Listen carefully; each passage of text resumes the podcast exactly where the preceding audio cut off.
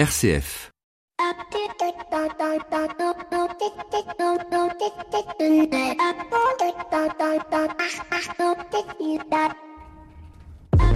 Bonjour à toutes et à tous. Depuis quelques semaines, nous sommes nombreux en France à vivre les grèves et plus particulièrement en région parisienne où la paralysie des transports affecte un nombre important de salariés qui, pour certains, vont mettre jusqu'à 3 heures, 3 heures et demie pour se rendre sur leur lieu de travail. Une situation vécue différemment en province, même si la paralysie de la SNCF entraîne pour certains des problématiques lourdes quant au déploiement de leur activité.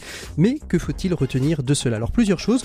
Tout d'abord, si le droit de grève existe, le droit de travailler existe tout autant et je dois avouer qu'à titre personnel, j'ai été profondément choqué par quelques vidéos mises en ligne sur les réseaux sociaux par un jeune étudiant montrant comment des grévistes ont traité et invectivé leurs collègues qui avaient décidé de maintenir une certaine continuité du service public et surtout de travailler. Une situation choquante où des propos sexistes, homophobes ont été proférés en espérant qu'ils ne demeurent pas impunis. Cependant, il est intéressant de voir aujourd'hui comment une grève peut influencer notre manière de travailler et d'impacter nos mobilités. En effet, beaucoup se sont adonnés au télétravail, ce qui leur a permis de rester chez eux tout en restant en contact avec leurs clients, leurs collaborateurs, sans pour autant faire de longs et laborieux déplacements. Posant ainsi la question de savoir si finalement aujourd'hui la notion d'entreprise doit être comme dans le théâtre classique, une unité de temps et de lieu. Un autre fait que cette grève a mis en perspective, c'est l'intégration chez un certain nombre de personnes qu'aujourd'hui il est possible de trouver d'autres moyens pour se déplacer. Le covoiturage qui a largement été mis à l'honneur et qui reste aujourd'hui une piste pour diminuer l'impact polluant de la voiture, mais aussi le vélo peut être un moyen de déplacement simple et facile, particulièrement dans les grandes villes, sans oublier la redécouverte pour certains sur des trajets simples, courts ou pourquoi pas plus longs de la marche à pied. Une grève donc qui marquera les esprits comme celle de 1995 mais qui, contrairement à la a démontré que malgré le pouvoir de nuisance de certaines organisations, les Français sont prêts à travailler, qu'ils savent s'adapter. Bienvenue dans l'écho des solutions. L'écho des solutions. Patrick Longchamp. Voilà, je suis très très heureux de vous retrouver comme toutes les semaines. Nous allons parler cette semaine d'un secteur de l'économie en devenir lié au vieillissement de la population. Il s'agit de la Silver Economy, un nom qui a été donné par Arnaud Montebourg il y a quelques années, le silver faisant référence à la couleur argentée des cheveux de nos seniors. Deux invités autour de cette table, Nicolas Menet, directeur général du cluster de la Silver Valley. Bonjour Nicolas. Bonjour. Merci beaucoup d'être avec nous. On vous retrouvera tout à l'heure dans le dossier de l'écho des solutions et François-René Germain, directeur engagement sociétal et accessibilité du groupe Orange. Bonjour François René. Bonjour. Et bien on vous retrouvera bien évidemment dans notre dossier d'ici quelques minutes. On retrouvera aussi nos experts Flavie et Maxime qui nous rejoindront d'ici quelques minutes. Nos 7 minutes pour changer le monde nous ferons des partir à la découverte d'une association vieille de 12 ans déjà et qui se propose d'apporter de l'exercice physique aux personnes les plus vulnérables, les seniors bien sûr, mais aussi les personnes en situation de fragilité et de handicap. Mais tout de suite, je vous propose de parler mécénat, philanthropie et trésorerie des associations avec Sarah Ellery, députée de la 5e circonscription de Nantes et co-présidente à l'Assemblée nationale de la mission pour l'économie sociale et solidaire. Elle est notre invitée éco de cette semaine. L'invité éco Patrick Longchamp. Voilà, il est temps de retrouver notre invité éco de cette semaine. Il s'agit de Sarah Ellery. Sarah Ellery, bonjour. Bonjour. Vous êtes donc euh, notre invité éco de cette semaine. Vous êtes députée de la 5e circonscription de Nantes, coprésidente du comité d'études de l'économie sociale et solidaire à l'Assemblée nationale. On vous avait reçu il y a quelques mois pour nous parler du projet de loi euh, que vous avez, qui vous tenait à cœur sur euh, les trésoreries associatives et le financement des associations. Où est-ce qu'on en est aujourd'hui? J'ai cru voir passer dans la presse que ça y est, c'était quasiment fait, un petit tour par le Sénat et finalement tout ça va rentrer dans l'ordre. Exactement, ça a bien avancé. Alors on est parti d'un texte qui a été écrit avec le mouvement associatif, avec les acteurs du monde associatif sur nos territoires, à Paris et chez nous, chacun avec des solutions, des problématiques, mais aussi beaucoup, beaucoup, beaucoup d'outils proposés. Et enfin, le texte a été voté euh, il y a maintenant quelques jours à l'Assemblée nationale, à nouveau à l'unanimité, ce qui me tenait énormément à cœur, parce que c'est un, c'est un texte qui doit créer cette convergence des énergies positives. Ce texte, euh, maintenant, doit passer une dernière fois euh, au Sénat, mais il se trouve que nous avons tellement travaillé à, dans la, lors de la navette parlementaire avec euh, nos amis sénateurs que normalement il devrait y avoir un vote conforme.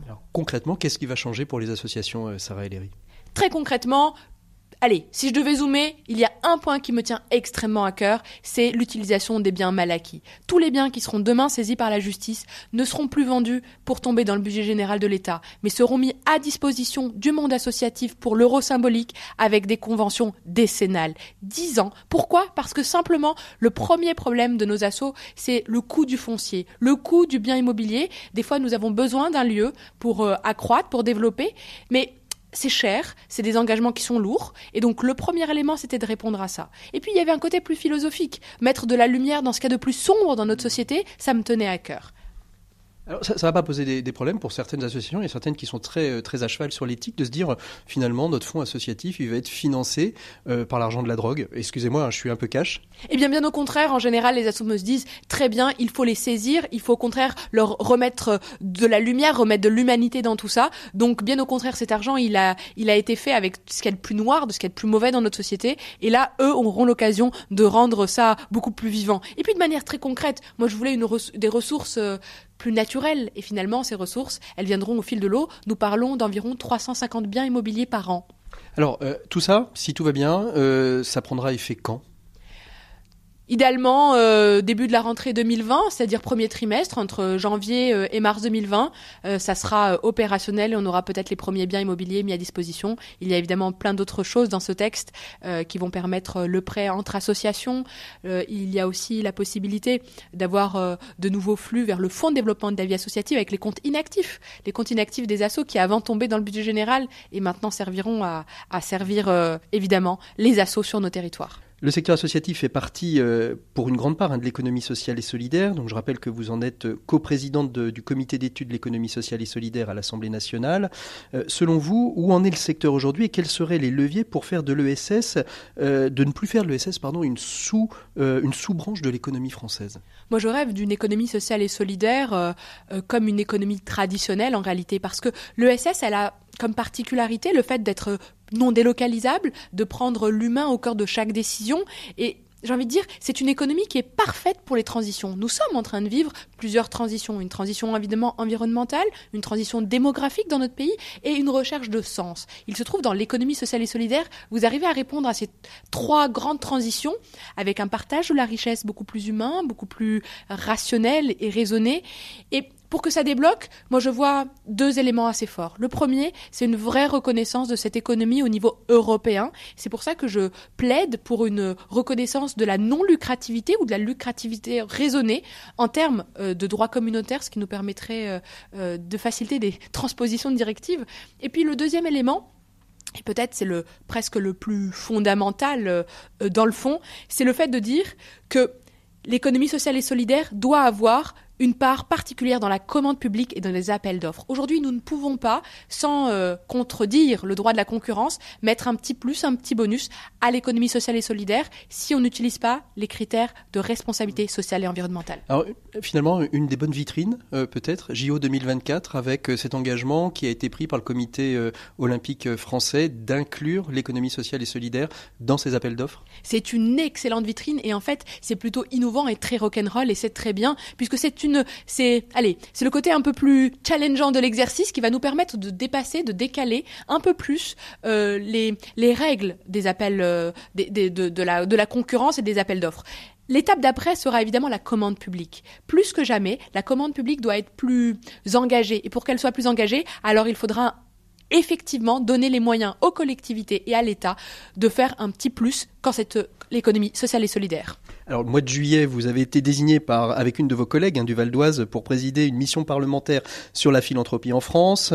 Euh, vous devez rendre un rapport en février et boum, début octobre, euh, une sortie dans la presse de Gérald Darmanin sur les niches fiscales, sur la fiscalisation euh, du mécénat. Est-ce qu'on vous a pas un petit peu coupé l'herbe sous le pied et comment aujourd'hui s'organise finalement cette question du mécénat et, à plus, et plus large échelle la question de la philanthropie je vais pas faire de langue de bas. Évidemment, l'herbe m'a été coupée sous le pied et je suis, j'étais très très en colère pour être totalement honnête. Ça va mieux maintenant puisque le Sénat a effectivement supprimé partiellement l'article 50 qui euh, posait une règle euh, sur le mécénat et qui baissait de 60 à 40% au-delà de 2 millions. Plus que jamais, je plaide, je dis, je, je rappelle que le mécénat n'est pas une niche fiscale. C'est un engagement d'entreprise, de personnes morales, dans cette recherche d'intérêt général, de bien commun, oui, il y a des dérives, c'est vrai, mais ce n'est pas en faisant un coup de rabot qu'on corrige les abus ou qu'on les évite, bien au contraire. Est-ce qu'il ne faudrait pas, euh, sur cette question hein, du, mécénat, euh, peut-être pondérer euh, les aides? On voit que le monde de la culture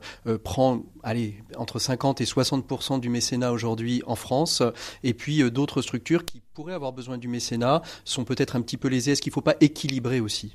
Moi, je ne crois pas qu'il faille équilibrer ou qu'il faille ouvrir la boîte de Pandore. Je crois au contraire qu'une dynamique forte du mécénat est une bonne chose. Je crois au contraire à l'esprit de la loi Ayagon, celle qui a posé le mécénat en France, l'universalité des causes. Par contre, il faut être beaucoup plus dur avec ceux qui abusent du système parce que je crois qu'il faut le pérenniser et les abus le fragilisent.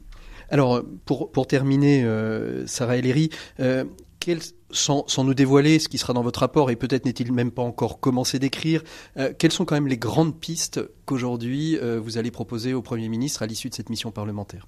Alors pour vous rassurer, s'il commence à être écrit, mais voilà, quelques mots et plutôt en forme de plan que dans son écriture totale. Il y a trois grandes familles. La question de la réserve héréditaire que nous souhaitons euh, faire évoluer pour permettre plus de, au moment de la succession, plus d'accompagnement de cette philanthropie des particuliers. La réforme des statuts, parce qu'aujourd'hui nous avons huit statuts euh, dans du monde des fondations très largement. Et puis évidemment une énorme levée de freins et de lourdeur administrative. Mais je vous garde les, les primeurs pour quelques, dans quelques le rapport sera rendu évidemment le 15 janvier au Premier ministre. Merci beaucoup Sarah Ellery. On se retrouvera très certainement, comme vous l'avez dit, euh, après le 15 janvier, au moment de la sortie de votre euh, rapport euh, parlementaire, de mission parlementaire, peut-être même d'ailleurs dans le cadre d'un dossier sur la question du mécénat et de la philanthropie. Nous, on retrouve tout de suite nos experts, Flavie Depré et Maxime Dupont. C'est dans l'écho des solutions. À tout de suite. L'actu des solutions. Avec Care News, le média de l'intérêt général Flavie Depré. ils sont tous les deux en studio, Maxime Dupont et Flavie Depré. Bonjour Flavie. Bonjour Patrick. Bonjour Maxime. Bonjour Patrick. Nos deux experts sont là. On commence avec vous, euh, Flavie. Alors, on va parler cette semaine de femmes dans le SS. Ça y est, c'est l'air. Euh, enfin, euh, on, parle beaucoup de parité. Dans le SS, il y a plus d'hommes ou plus de femmes? Moi, j'ai le sentiment qu'il y a plus de femmes dans le SS qu'il n'y a d'hommes. Plus de femmes, mais pas au poste stratégique. Ah zut. Ah ouais. sinon, ça sinon, je ne serais pas là pour râler. Pourtant, quand, on regarde les fondations, euh, c'est 98% sont des femmes qui sont euh, des directrices ou déléguées générales de fondations. Euh, oui, mais après, dans les, enfin que ça soit dans les les structures ESUS, enfin les hmm. entreprises sociales et solidaires, ou dans les assos, en fait, oui, il y a beaucoup de DG de fondation, mais après, il faut voir parfois le pouvoir hmm. d'un ou d'une DG de fondation. Ah, il faut voir si la fondation est un vrai outil ou, pas. Mm. Ça, c'est un autre débat. Alors, Mais, pourquoi, pourquoi ce sujet? Qu'est-ce qui vous a interpellé dans cette question de la place de la femme dans le SS, Flavie? Le quotidien m'interpelle, Patrick. Euh, non, voilà, moi, je me suis dit, j'en ai un peu marre. Euh, on a fait une série pour le mois de l'ESS sur Kernio, sur femmes et ESS, où euh, le papier inaugural euh, c'est bah, justement sur le fait qu'il y a beaucoup de femmes dans l'ESS, mais quand on prend toutes les femmes de l'ESS, il y en a beaucoup qui sont sur euh, des, des métiers de service. Parce que comme vous le savez, dans les structures de l'ESS, il y a aussi des maisons de retraite, tout ce qui est mmh. auxiliaire de vie, etc. Mmh. Donc dans les métiers euh, moins qualifiés et de services qui sont importants, il y a beaucoup de femmes qui sont aussi importants, mais il y a beaucoup de femmes mais euh, sur des plans euh, de parce que là on parle de DG mais mm. euh, voilà il y a souvent une stigmatisation encore sur la com sur les DAF sur les dirigeants moi j'en ai marre, mais je sais que ça va l'agacer, donc je le dis avec force et plaisir. J'en ai marre qu'on me sourit en me disant où est ton patron alors qu'il s'agit de mon associé, et je sais que c'est parce que c'est un homme et que je suis plus jeune je sais.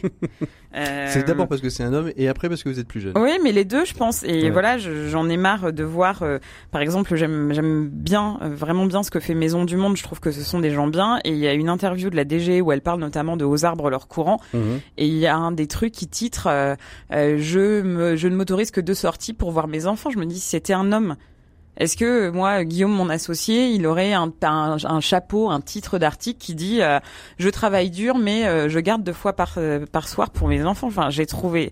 En même temps, je me suis dit, bah tant mieux pour elle ou voilà et ça, ça la regarde bien. Mais j'étais très choquée en fait. Je suis choquée de l'angle. Il y a des fonctionnements qui sont encore un peu trop genrés en fait, selon vous? Bah oui, genré. Enfin voilà, euh, quand on vous demande, euh, quand on parle de, de boulot et qu'on vous demande si vous êtes marié et que vous avez des enfants quand vous êtes une femme et pas que vous mm. êtes un homme, mm. euh, c'est qu'il y a, c'est qu'il y a un petit problème. Enfin moi voilà, ça me, ça me choque. je parle pas des, des salaires, mais bon voilà, je vous invite vraiment à lire cette série de papiers. Il y a Anne-Claire Pache, enfin voilà, je vais en oublier, mais il y a Laurence Magnery qui explique, et, elles expliquent aussi, toutes ces femmes qu'on a interrogées, que souvent on s'auto-censure beaucoup, mmh et que en fait... Euh, c'est vrai qu'à force de ricaner euh, et d'avoir l'air euh, tyrannique alors que simplement on fait notre boulot ou d'avoir l'air d'avoir mauvais caractère là où un homme aurait l'air fort et viril. voilà, donc je pense qu'il y a, il y a une... Après, ce que je trouve assez positif, c'est que moi j'ai vu beaucoup. En fait, je pense que le sexisme de l'ESS est, est, externe mais en interne. Mhm. Euh, donc il y a des gens voilà qui l'ont, mais il y a aussi euh, beaucoup de, de, de boss de l'ESS, qu'ils soient hommes ou femmes, avec qui la question ne s'est jamais posée. Mhm. Euh, on n'est pas une petite chose parce qu'on est une femme. Ils nous parlent de chiffres d'égal à égal. Donc voilà, je, je, c'était l'humeur de la mauvaise humeur. L'humeur, l'humeur, parce que c'est pas la mauvaise. Elle était intéressante celle-là. C'était l'humeur de Flavie Depré. On retrouve tout de suite notre expert en management. Il est à côté. Il trépigne d'impatience. Il s'agit de Maxime Dupont. L'écho des solutions. Les experts. Allez, bonjour Maxime. Bonjour Patrick. On continue notre petit parcours avec vous, hein, les petites chroniques du management. On y a pris goût euh, depuis euh, deux semaines. Cette semaine, Maxime, vous vous intéressez de, aux préférences de communication. Oui Patrick, dans l'étude de cette dimension cruciale du management qui est de savoir actionner les bons leviers, je vais aujourd'hui m'intéresser aux préférences de communication en vous présentant un outil simple et puissant qui permet au manager de savoir piloter ses interactions avec les membres de son équipe. Alors commençons par le commencement. Euh, qu'est-ce qu'une préférence de communication déjà? Il s'agit tout simplement de la manière dont vous préférez communiquer, c'est-à-dire non seulement parler avec autrui, mais aussi, et c'est encore plus important, la manière dont vous préférez qu'on vous parle mhm. dans une relation euh, professionnelle. Cette notion est très importante parce qu'elle permet au manager de savoir comment interagir avec autrui, toujours dans cet esprit dont je vous parlais la semaine dernière, de parler le langage que pratique chacun. Alors comment savoir quelle est la préférence de communication de chacun? C'est important de savoir comment euh, on va s'adresser à l'autre, comment on peut le découvrir. Eh bien, il existe un outil tout simple, son nom est Insight, qui distingue quatre profils qu'il est aisé d'identifier. Pour ce faire, une matrice positionne chacun en fonction de deux critères. Critère numéro un, est-ce que je préfère mener ou est-ce que je préfère m'adapter? Critère numéro 2, est-ce que je fonctionne plus à la réflexion ou au sentiment? Mhm. Et en croisant ces deux échelles, on définit quatre catégories qui sont quatre couleurs. Alors commençons par ceux qui préfèrent mener euh, et fonctionnent à la pensée. C'est quelle couleur ça? Alors là, ce sont les rouges, des leaders qui agissent principalement par rationalité. Ils sont orientés résultats, aiment prendre des décisions et que ces décisions soient rapides. Ils aiment comprendre rapidement, ne pas se perdre dans les détails, aller droit au but, quitte à simplifier plus qu'il ne le faudrait. Ce sont les rouges. Alors deuxième, euh, deuxième, on enchaîne avec ceux qui préfèrent mener, comme les rouges, mais qui ne fonctionnent qu'au feeling. Oui, ce sont des jaunes, des leaders d'un autre type qui avancent principalement à l'instinct, à la passion, à la communion, et la communication avec autrui, à l'enthousiasme. Ce sont euh, des leaders charismatiques, beaucoup plus dans l'affect et dans l'émotion. Bon, restons du côté des sentiments, mais passons de ceux, du côté de ceux qui préfèrent s'adapter plutôt que de mener. Eh bien, voici les verts, les plus chaleureux, les plus engagés dans les relations, intentionnés aux autres, attentifs à chacun comme à l'équipe elle-même les Verts carburent à la discussion, à l'écoute, à l'échange, à la relation et ce sont les pivots des équipes soudées. on termine avec ceux qui préfèrent aussi s'adapter comme les Verts mais qui eux privilégient le rationnel. Ce sont les Bleus qui sont très ouverts, qui aiment prendre différents avis, vérifier par eux-mêmes, analyser les faits pour prendre le temps de bien comprendre afin d'agir de manière éclairée. Ce sont des analystes patients. Effectivement, alors je vois maintenant euh, des gens de, couleur, euh, les gens en couleur. Merci Maxime, mais qu'est-ce que je vais faire de tout ça moi en fait? Eh bien en tant que manager, maintenant vous savez comment parler à chaque couleur pour maximiser vos chances d'efficacité. Au rouge, vous parlez directement, rapidement, précisément, et vous ne parlerez que des faits. Avec les jaunes, vous aurez tendance à valoriser le collectif, les émotions et l'ego aussi un peu. Mhm. Avec les verts, vous prendrez le temps de cultiver la relation très avant en parlant toujours du groupe.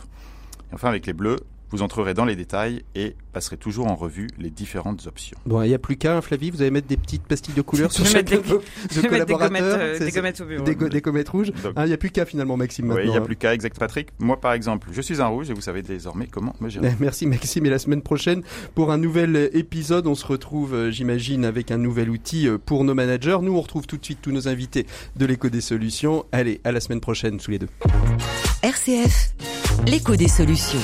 Voilà, il est temps d'ouvrir notre dossier de cette semaine. Merci Flavie, merci Maxime pour tous vos bons conseils euh, en cette, euh, en cette fin d'année 2019. Euh, Alors, avec nos deux invités, nous allons tenter de comprendre ce qu'est une société de la longévité et comment notre économie s'inscrit dans cette démarche. Pour nous accompagner ce soir, je vous les ai présentés au début de cette émission. Je vous pré... Il s'agit de Nicolas Ménet, qui est directeur général du cluster Silver Valley. Rebonjour Nicolas. Bonjour. Donc merci beaucoup d'être avec nous. Vous êtes aussi auteur d'un ouvrage, de deux ouvrages. Le premier qui est paru quelques temps, qui s'appelle Construire la société de la longévité aux éditions Erol, et de même aux éditions Erol, un ouvrage qui vient tout de suite, tout juste de sortir, qui est un ouvrage collectif, hein, c'est ça, le grand livre de la longévité. Hein. C'est ça, toujours aux éditions Hérol.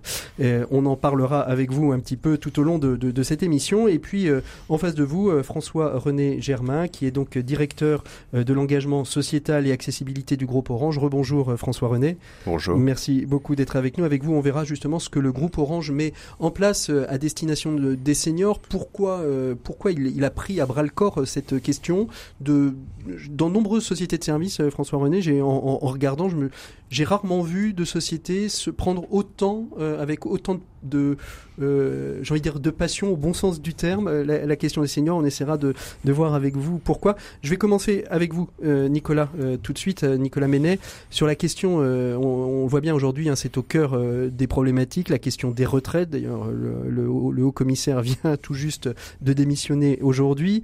c'est une vraie question qu'il a, qui, que Jean-Paul Deloy a essayé de porter, d'ailleurs, dans cette, dans, avec, je vais dire presque avec courage, même s'il n'a pas euh, tout dévoilé euh, dans, dans, ses déclarations, mais avec courage, il a pris à bras le corps cette question de la longévité parce qu'il avait conscience que de fait, on vieillissait, euh, le nombre de personnes qui vieillissent sont de plus en plus nombreuses et qu'on va presque passer autant de temps à travailler qu'à la retraite. Je me trompe un petit peu, mais pas tellement, Nicolas, non? Alors oui, vous avez pas totalement raison, mais un petit peu quand même. C'est vrai qu'il faut imaginer qu'en 1945, quand on a créé le régime de retraite, euh, on partait à la retraite entre 60 et 62 ans et que euh, l'espérance de vie était beaucoup plus faible et que de nombreuses personnes décédaient trop de 70 ans. Donc finalement, euh, l'espérance de vie à la retraite était très faible. Aujourd'hui, pour une femme qui part à la retraite à 60 ans, donc ou un peu plus tard, elle a 24 ans d'espérance de vie mmh. euh, après la retraite. Alors c'est pas une espérance de vie qui est tout le temps en bonne santé, mais globalement euh, en bonne santé puisqu'il y a aujourd'hui en France 92% des personnes de plus de 60 ans qui sont autonomes jusqu'à la fin de la vie. Mmh. C'est une c'est une population euh, qui est, qui est de plus en plus vieillissante. On parle donc de silver economy parce que dans cette tranche qu'on va situer allez, de l'âge de la retraite, euh, c'est à partir de là qu'on peut commencer à parler de silver economy à partir du moment finalement où on bascule dans le régime de, de retraite jusqu'à la très grande dépendance euh, éventuellement euh, du 3, du quatrième, voire cinquième âge dans les EHPAD? Je pense pas que la retraite soit vraiment le point nodal du vieillissement. Euh, c'est plutôt en fait en réalité, c'est plutôt aux alentours de 53 à 55 ans. Pas parce que à 53 ans on, est vieux, c'est parce qu'en fait on commence à avoir des questions autour de l'aidance. la moyenne des Français qui sont aidants, aidants salariés, ils ont 53 ans. La plupart du temps sont, ce sont des femmes. et donc quand on est aidant, on est confronté, quoi qu'il en soit, même si on est en pleine forme, même si on travaille, même si on est au fait de sa carrière, qu'on s'occupe de sa famille, de ses enfants, on se retrouve confronté à la problématique du vieillissement, mhm. soit par la fragilité euh, débutante de, de, de, son parent âgé, parfois euh, malheureusement euh, de son conjoint ou sa conjointe aussi qui peut avoir voilà des, des, maladies et autres. et donc le, le, moment où on devient aidant est un moment, en tout cas pour, pour ma part, où on considère que c'est, je dirais, un premier pied euh, dans la transition euh, démographique. François-René Germain, quand on dit 53, euh, 55 ans, quand, quand, on est chez Orange et qu'on s'occupe de la question du vieillissement du, des, des, seniors, c'est aussi cette tranche-là qui est, qui est visée chez, chez Orange? En fait, on raisonne pas trop au niveau de l'âge, mais plutôt en termes d'accompagnement des usages. Et en fait, on adresse effectivement les seniors sous trois volets globalement. Euh, quel que soit l'âge, les seniors actifs plutôt, mhm. euh, qui effectivement sont adressés par la transformation numérique, qui veulent passer d'un feature phone à un smartphone par exemple, donc on les accompagne par des tutoriels didacticiels, par des infobules, par des ateliers numériques, etc. Euh, nous avons les, plutôt les seniors en fait âgés que nous adressons par l'accessibilité, mhm. parce que quand on vieillit, ben, on peut euh, entendre un peu moins bien, euh, voir un peu moins bien, euh, ou tout simplement démarrer effectivement sur des, des nouveaux équipements et besoin d'accompagnement. Et puis nous avons les seniors plutôt âgés, mais vrais âgés plutôt dépendants, euh, que nous adressons par des écosystèmes d'IoT, d'objets connectés, à base d'actimétrie, d'intelligence artificielle, pour en fait, euh, avec des algorithmes auto-apprenants, mesurer via des patterns tout ce qui se passe à leur domicile et constater les écarts via des plateaux de téléassistance euh, euh, sur l'avenir, en l'occurrence des offres que nous préparons. je, disais euh, en, introduction de cette émission qu'il y avait une sorte de, passion. C'est vrai que en regardant l'ensemble des entreprises et des grands groupes sur la question de la réflexion que, qui a été mise par Orange sur la question des seniors, vous êtes un groupe plutôt en avance, voire même un peu précurseur sur Ah, cette réflexion. Oui, alors nous sommes en avance de phase nativement, c'est inscrit dans notre ADN, mais en fait parce que euh, nous souhaitons vraiment chez Orange être beaucoup plus large que nos seuls produits et services, nos seuls réseaux, avoir une approche vraiment holistique, euh, entre guillemets, au sens de l'entreprise utile, l'entreprise citoyenne. Alors le, le- la baseline c'est Human Insight, ça veut dire en design thinking mettre le Mm. client vraiment Au cœur. au cœur de la conception de nos offres de produits et services, mais définitivement, et on l'a vu la semaine dernière lorsque Stéphane Richard nous a exposé le plan 2025, le plan stratégique 2025, l'un des piliers euh, extrêmement puissants repose sur l'inclusion numérique.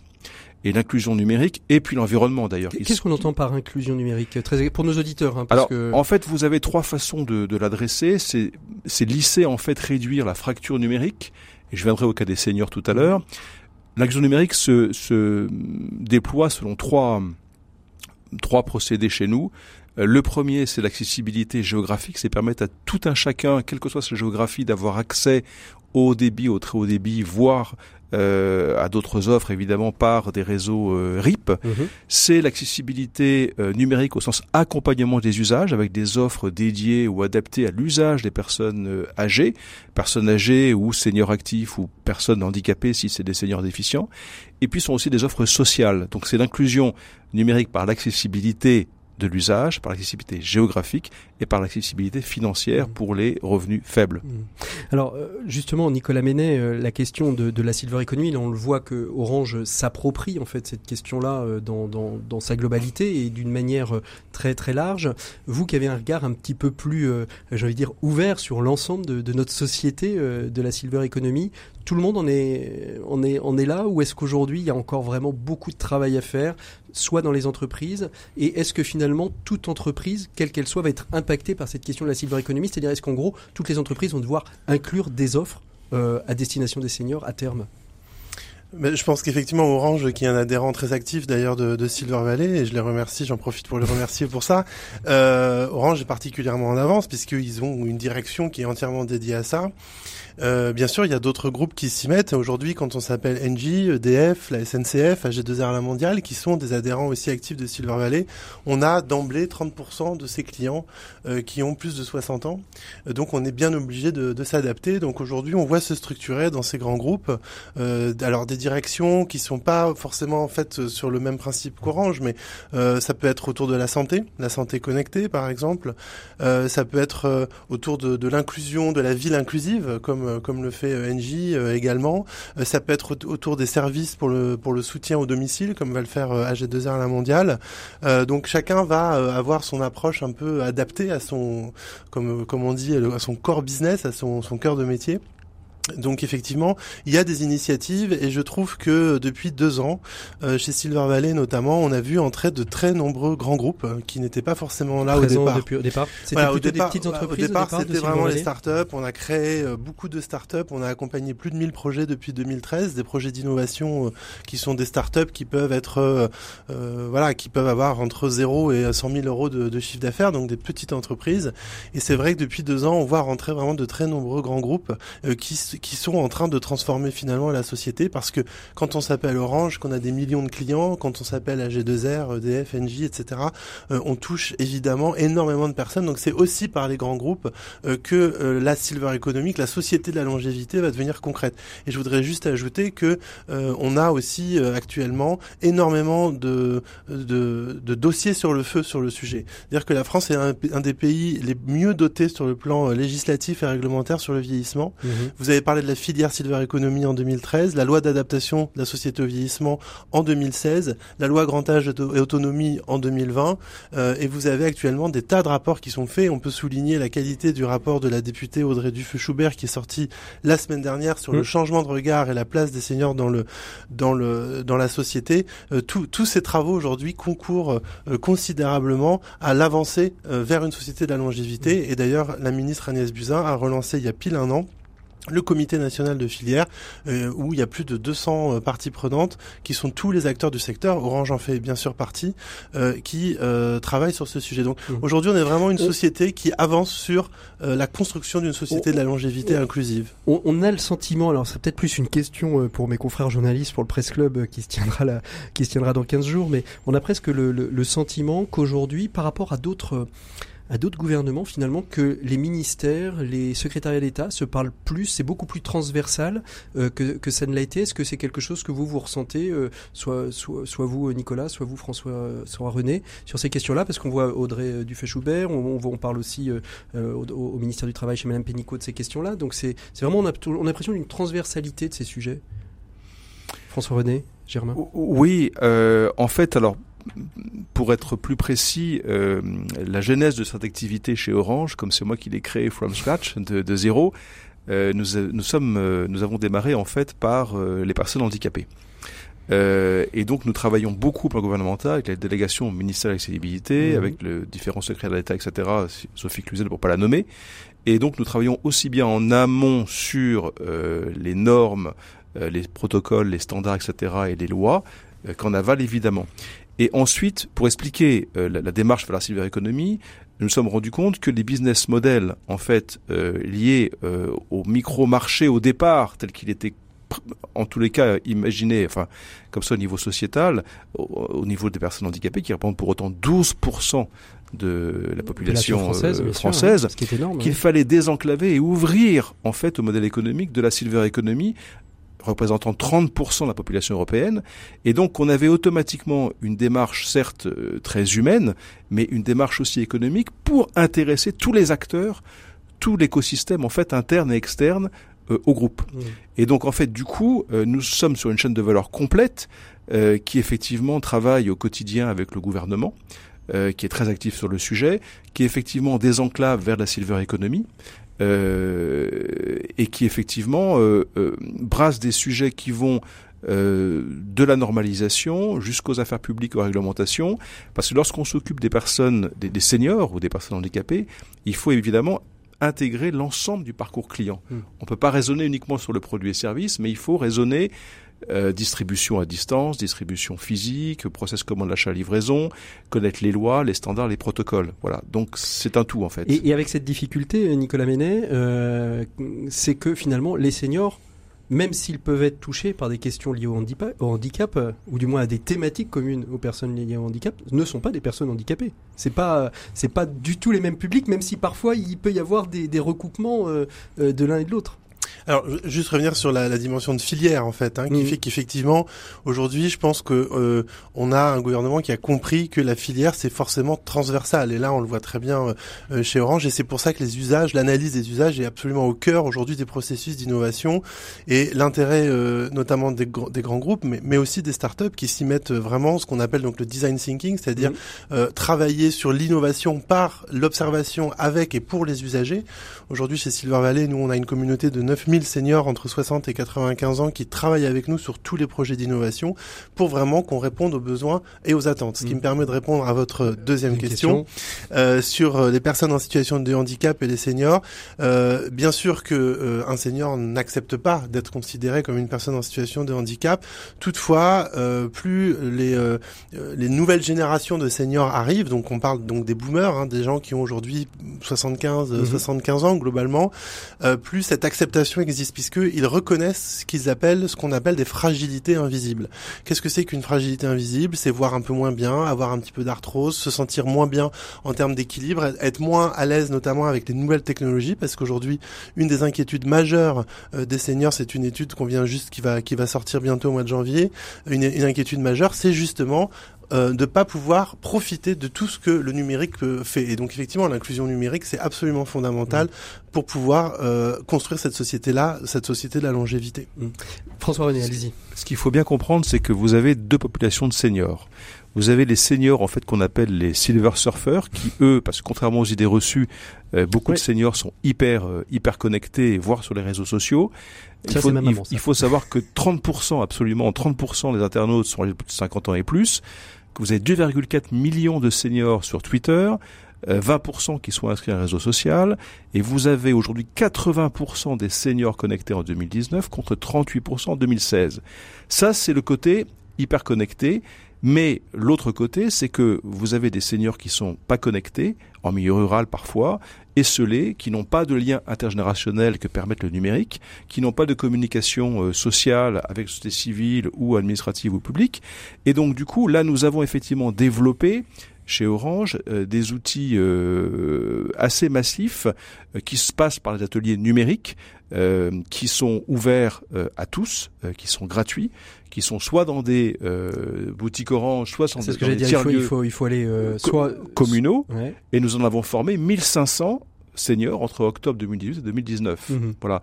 Euh... Et alors justement, quand, quand vous élaborez euh, toutes ces offres, euh, Nicolas disait, on a une communauté de 9500. Vous vous appuyez sur le travail de ces 9500 ou est-ce que vous-même vous intégrez euh, J'ai eu, j'ai eu des, des, personnes de, de l'INAPI qui me, qui me disaient, nous maintenant, on est obligé d'intégrer la, la, la, la, personne handicapée, voire même dans, dans la dimension décisionnaire. est-ce que vous, pour l'offre que vous faites aux, aux seniors, vous avez intégré et de quelle manière vous avez construit ces offres-là? Est-ce que vous, justement vous avez utilisé ces, cette intelligence collective? Alors oui, euh, on, nous avons 33 000 Lab Explorers en fait en France, que nous questionnons régulièrement, mais au-delà de ça, nous avons une approche véritablement... Euh, on parlait de design thinking tout à l'heure, Nicolas en parlait, mais nous c'est pratiquement ethnographique. C'est-à-dire que on ne peut pas euh, proposer des solutions pour les personnes âgées déficientes numériques ou déficientes cognitives ou physiques ou, auditif ou visuel, peu importe, sans observer leur vie pratico-pratique, leur vie quotidienne, leurs usages, leurs besoins. Et c'est seulement à ce moment-là qu'on remonte sur les solutions, puis qu'on remonte sur les produits, puis qu'on remonte sur la distribution. C'est le premier point. Le deuxième point, c'est qu'on fait intégrer 80% de notre job consiste à intégrer l'accessibilité et ses caractéristiques, on a à peu près 5000 euh, dans une bible orange sur le sujet, dans les produits grand public du groupe. Ce qui est différent de produire ce que l'on fait aussi, des produits dédiés un peu stigmatisants, parfois peut-être un petit peu chers, développés par des circuits spécialisés. Donc là, on fait de l'intégration grâce à ce qu'on appelle le design for all ou la conception pour tous. Hmm. Est-ce que ça veut dire, par exemple, j'imagine euh, à long terme, peut-être que c'est déjà le cas d'ailleurs, euh, d'imaginer qu'il y ait un travail conjoint fait avec des promoteurs immobiliers pour dire finalement toute cette technologie euh, d'accompagnement des seniors, de domotique, de protection des, appartements, de mise en sécurité, de capacité à ne pas tomber dans la fracture numérique, on l'intègre dans une offre immobilière, de promotion immobilière. voilà.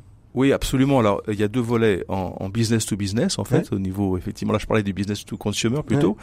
Effectivement, nous l'intégrons euh, à, deux niveaux. Il y a le volet, effectivement, maison protégée, maison connectée. Smart appartement. Smart appartement qui permet avec la domotique, avec des hubs, en fait, euh, pilotés par des devices IoT ou smartphone, de pouvoir effectivement gérer euh, tous ces équipements NTIC, mais ces services Orange aussi, mais aussi son, son équipement domotique à domicile. Et nous avons surtout aussi, outre la sécurisation du bien, situation de la personne par, encore une fois, un travail sur des objets connectés qui sont reliés à l'intelligence artificielle qui permettent de mesurer en fait des patterns, donc de voir en fait des habitudes euh, d'usage et de vie des seniors à leur domicile, et donc de déclarer effectivement les écarts à des proches aidants, familiaux, professionnels.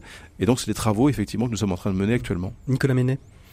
Aujourd'hui, un groupe comme, euh, comme Action Logement, hein, qui est un bailleur social très important, euh, dès le, le, départ en fait de la conception, là on est vraiment sur la construction immobilière, euh, travaille avec euh, des seniors. Par exemple, ils ont euh, donc des concepts de résidence autonomie, ils ont des concepts de résidence intergénérationnelle, et ces concepts-là, ils les ont fait avec les personnes avant même qu'elles sortent de terre.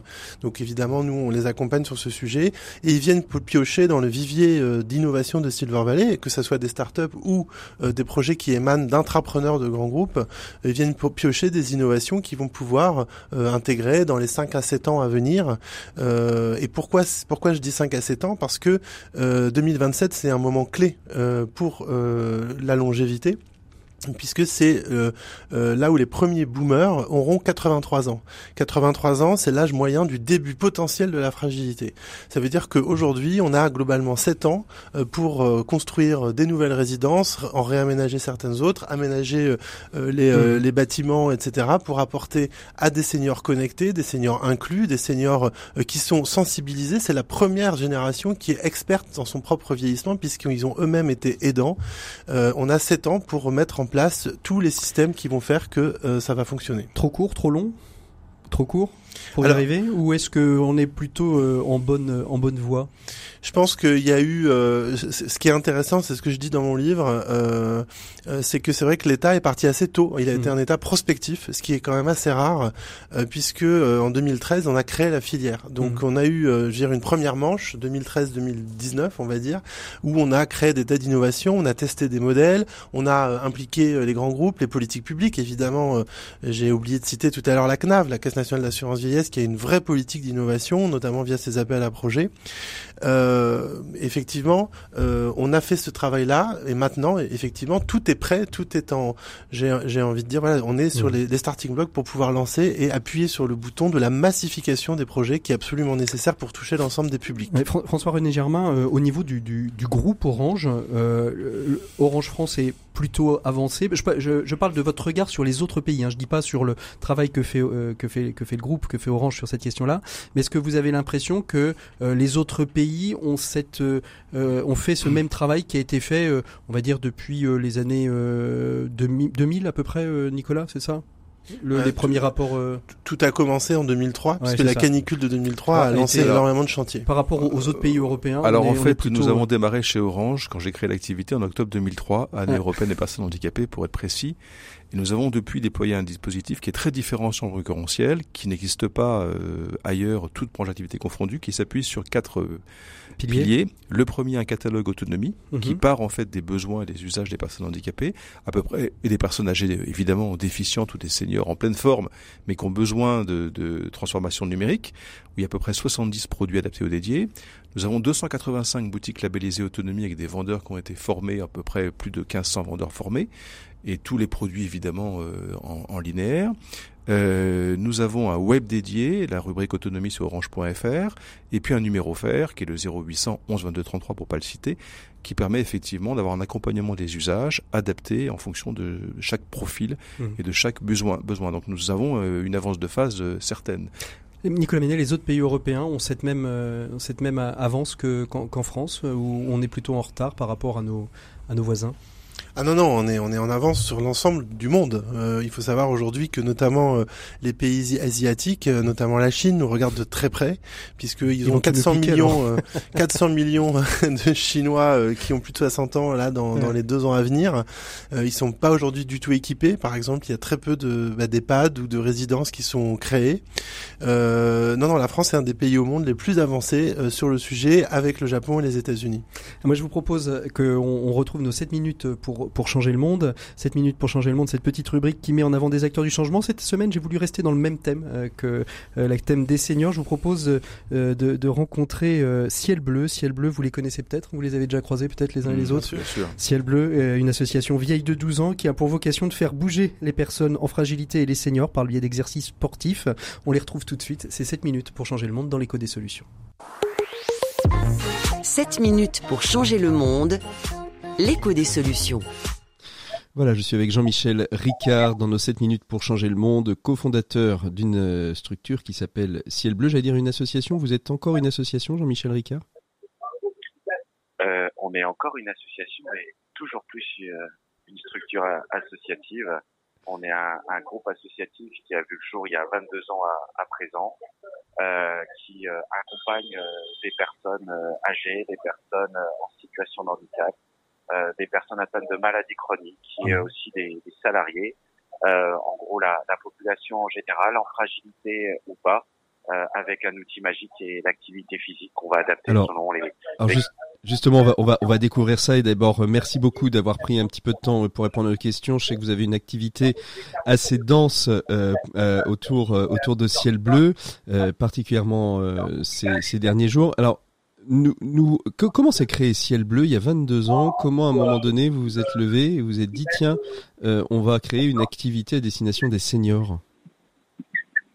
Bah, le, début de Ciel Bleu, c'était une belle rencontre, comme la vie permet de le faire, avec un ami, Jean-Daniel, Jean-Daniel Muller. On s'est rencontrés sur les bancs de la fac à Strasbourg, en STAPS, c'est la fac des sports, pour mhm. devenir prof de sport dans les collèges et lycées. On n'a pas voulu aller dans la voie de l'éducation nationale et on voulait euh, se servir de ce qu'on avait appris l'activité physique pour euh, accompagner euh, voilà des, des personnes en, en, fragilité, des personnes âgées, euh, pour plein de raisons personnelles. et aller au-delà de ce qu'on peut entendre de sport santé, qui pour nous ne veut pas dire grand-chose. La finalité, Mhm. c'est pas faire du sport. Mhm. Euh, nous, l'activité physique, c'est un outil euh, qui permet de travailler sur trois axes. Le côté physique, sur le maintien des capacités, retrouver les capacités. Le côté cognitif, sur la confiance en soi, être capable d'eux.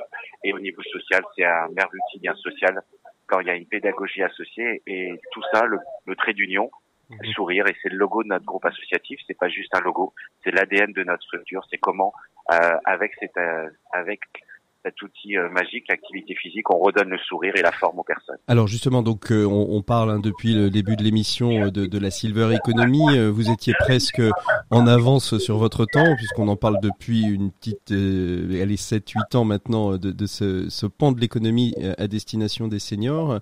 Euh, je vais recentrer peut-être un petit peu mes questions un petit peu plus sur les seniors, mais euh, aujourd'hui, comment on constitue, alors que ce soit seniors et personnes handicapées, toutes les personnes en fragilité, comment on, on travaille un, un, programme spécifique à, ces, publics, euh, Jean-Michel Ricard?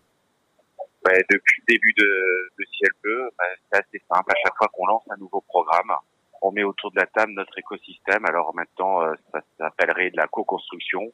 Euh, nous, on a toujours fait ça euh, comme ça. Autour de la table, on met le trésor de notre organisation, euh, qui sont les salariés et, et nos collègues, qui sont des gens juste magiques. Euh, il y a un peu plus de 700 salariés maintenant en, en France. On met les bénéficiaires pour que ça réponde à leurs besoins, leurs capacités et, et leurs demandes. Euh, il y a plus de 140 000 personnes qui sont accompagnées chaque semaine à présent en France. Et on met aussi le corps médical pour que ça ait un maximum d'impact sur la vie des gens. Euh, et les médecins, euh, les kinés, euh, voilà, sont nos partenaires depuis le début. On serait jamais là euh, s'ils n'étaient pas à nos côtés euh, pour construire et euh, voilà des, des solutions nouvelles d'accompagnement. Mhm. Et, euh, et c'est quelque chose d'assez magique. Alors ju- justement, quel, vous parliez d'impact. Quel est quel est l'impact euh, d'un programme Ciel Bleu au-delà euh, de la dimension, j'ai envie de dire, euh, mieux-être, cognitif, etc. Est-ce que ça permet de du renforcement? Est-ce que ça permet moins d'accidents J'ai envie de dire, est-ce que finalement vous, vous comblez un petit peu le, le trou du déficit de la sécurité sociale avec Ciel Bleu? Euh, oui, ben, c'est pas notre objectif de combler le trou de l'aspect social, mais c'est un objectif, euh, c'est quelque chose qui se passe de toute façon. Euh, Ce que, ce que je voulais Euh, dire, c'était est-ce que vous le creux- est-ce que quelque part, c'est tout ce que vous mettez en place, tous les exercices que vous voulez faire, euh, c'est de la prévention qui permet peut-être moins d'accidents, moins de, et donc quelque part euh, permet euh, d'abord un, mieux vivre au quotidien, mais aussi euh, peut-être des économies euh, dans les, les dépenses de santé. Ah, bah, c'est, on l'a démontré, on l'a montré avec un certain nombre de partenaires. Je vais vous donner euh, euh, deux exemples. Un, un programme Hour qui a été monté euh, au niveau européen sur des activités en maison retraite, euh, porté par Ciel Bleu. Pour les résidents en maison retraite et le personnel soignant en maison retraite, les résultats ont été assez étonnants pour euh, les deux publics. Et en termes économiques, là, juste si on généralisait la méthodologie Ciel Bleu dans les maisons retraite en France, c'est entre 450 et 620 millions d'euros d'économies d'hospitalisation, que Mmh. d'hospitalisation pour des personnes euh, qui sont en maison retraite. Donc c'est quelque chose d'assez énorme. C'est vraiment euh, voilà le, le, le, le principe de Ciel Bleu, c'est euh, comment on, on trouve des, des moyens financiers, des modèles économiques pour euh, garantir l'accessibilité financière de nos activités à un maximum de personnes, pour que rester en bonne santé, ça doit rester un droit et jamais devenir un luxe, malgré un certain nombre de dérives de notre société, et comment on participe à ça. Et la prévention, c'est comme de l'investissement, euh, c'est rentable au niveau économique, comme je viens de vous l'expliquer, mais aussi ça permet de créer de l'emploi euh, non lo- euh, localisable, euh, durable sur le terrain, et ça change la vie des gens. Donc ça, c'est un exemple euh, en maison retraite, mais on avait aussi euh, fait un gros programme de recherche avec l'INSERM en France euh, sur des personnes âgées fragilisées à domicile, et les résultats au niveau qualitatif et quantitatif et économique ont tellement été étonnants que ça a été euh, publié dans le BMJ, le British Medical Journal, il y a deux ans. Mhm. Voilà, c'est un cercle vertueux ce qu'on propose. Après, euh, une petite remarque, euh, la Silver euh, Économie. Economy ou tout ça, voilà, est, euh, est arrivé euh, il y a 7-8 ans. Euh, on n'aime pas trop ce terme. Euh, tout simplement, c'est que tant qu'on se considérera nos parents ou nos grands-parents comme une économie ou euh, un marché ou un business, c'est pas c'est pas notre histoire. Notre histoire, c'est comment euh, un collectif de gens assez incroyables et des collègues de, de Ciel Bleu et avec des partenaires assez géniaux, euh, on change la vie d'un maximum de personnes. Pour l'instant, il y en a 50 000 personnes par semaine. Il y en aura beaucoup plus euh, l'année prochaine et encore dans les années suivantes. Euh, voilà. Vous avez, que- vous avez formé votre académie, euh, Jean-Michel Ricard, pour former euh, tous ces collaborateurs qui interviennent auprès des publics les plus fragiles Euh, ben, on s'appuie sur les facultés STAPS c'est que des personnes qui ont entre bac plus 3 et, bac plus 5 en licence ou master. Et il y a très très longtemps, on avait initié le principe euh, euh, de l'activité physique pour les personnes en, fragilité euh, avec la faculté de Strasbourg il y a un peu plus de 20 ans qui est devenu une licence professionnelle. Voilà, pour faire de cet outil d'activité physique un outil d'accompagnement, la fragilité et de l'accompagnement de la personne en général. Jean-Michel Ricard, merci beaucoup d'avoir été notre invité euh, de ces 7 minutes pour changer le monde. Si on veut avoir plus d'informations, on peut retrouver tout sur votre site, cielbleu.org. Alors ciel, je rappelle, c'est avec un S et non pas avec un C. cielbleu.org, tout attaché. Merci beaucoup et puis bah, bonne continuation et j'espère qu'un jour on aura vraiment l'occasion de se retrouver en studio pour euh, parler euh, fragilité et, et, et accompagnement de nos seniors. Merci beaucoup Jean-Michel Ricard, à bientôt, au revoir. À bientôt, au revoir, merci. L'écho des solutions Patrick Longchamp. Voilà, nous revenons euh, pour clore euh, ces 4-5 dernières minutes, 5 dernières minutes comme disait l'ancienne euh, l'ancienne émission de l'ORTF, mais euh, on, est, on est dans les seniors, donc on peut parler de l'ORTF un petit peu avec François-René Germain et Nicolas Ménet. François-René Germain, on parlait juste avant un petit peu de d'innovation. Comment est-ce qu'Orange accompagne l'innovation et particulièrement l'innovation pour les seniors? Parce que je suppose qu'il faut toujours avoir un temps d'avance pour pouvoir continuer à développer une activité. Trois façons de faire. La première, c'est on transforme les concepts venus de nos chercheurs directement et de nos développeurs mhm. jusqu'au marketing produit. La deuxième, c'est sur étagère et des spécialistes du secteur. Et la troisième, et c'est là où on travaille de façon évidemment moderne, en plus en méthode agile, et les startups qu'on incube, qu'on accélère. Nous incubons actuellement 18 startups dans ma direction euh, en innovation ouverte. Euh, qui effectivement nous permettent d'avoir un time to market, donc une mise sur le marché, un temps de mise sur le marché vraiment raccourci, euh, et d'avoir des solutions euh, relativement abouties qu'on colorise ensuite évidemment orange sur tout le front et sur le, back office. Mmh, Mais pour mmh. nous, c'est extrêmement important euh, de travailler en open innovation, qui plus est avec des jeunes du secteur qui modernisent encore plus nos façons de travailler et euh, c'est extrêmement agréable de constater que cette génération montante est vraiment empreinte de, euh, de dimensions euh, fortement responsables autour de l'inclusion numérique, notamment, et, et de l'environnement. Mhm. Et donc, évidemment, euh, nous travaillons de plus en plus avec tous ces jeunes-là. Alors il y a des offres qui, qui, sont très spécifiques, orientées seniors, qui ont peut-être rien à voir avec, j'ai envie de dire, le, juste le téléphone et, et, l'internet et le mobile? Alors souvent le senior effectivement est assimilé à un pouvoir d'achat relativement important, ce qui est, ce qui est pas faux. ce qui est pas faux. Mais, nous, diminuer, mais, nous pensons aussi euh, chez Orange aux, aux seniors qui ont des revenus euh, bas, euh, en fait avec un quotient familial inférieur à 700. Et nous avons lancé, ce qui fait partie de l'accessibilité et de l'inclusion numérique, tout récemment une offre en fait sociale qui s'appelle Coup de pouce, qui a été lancée sur les Hauts-de-France. Il y a 3000 clients déjà qui ont qui ont souscrit à cette offre.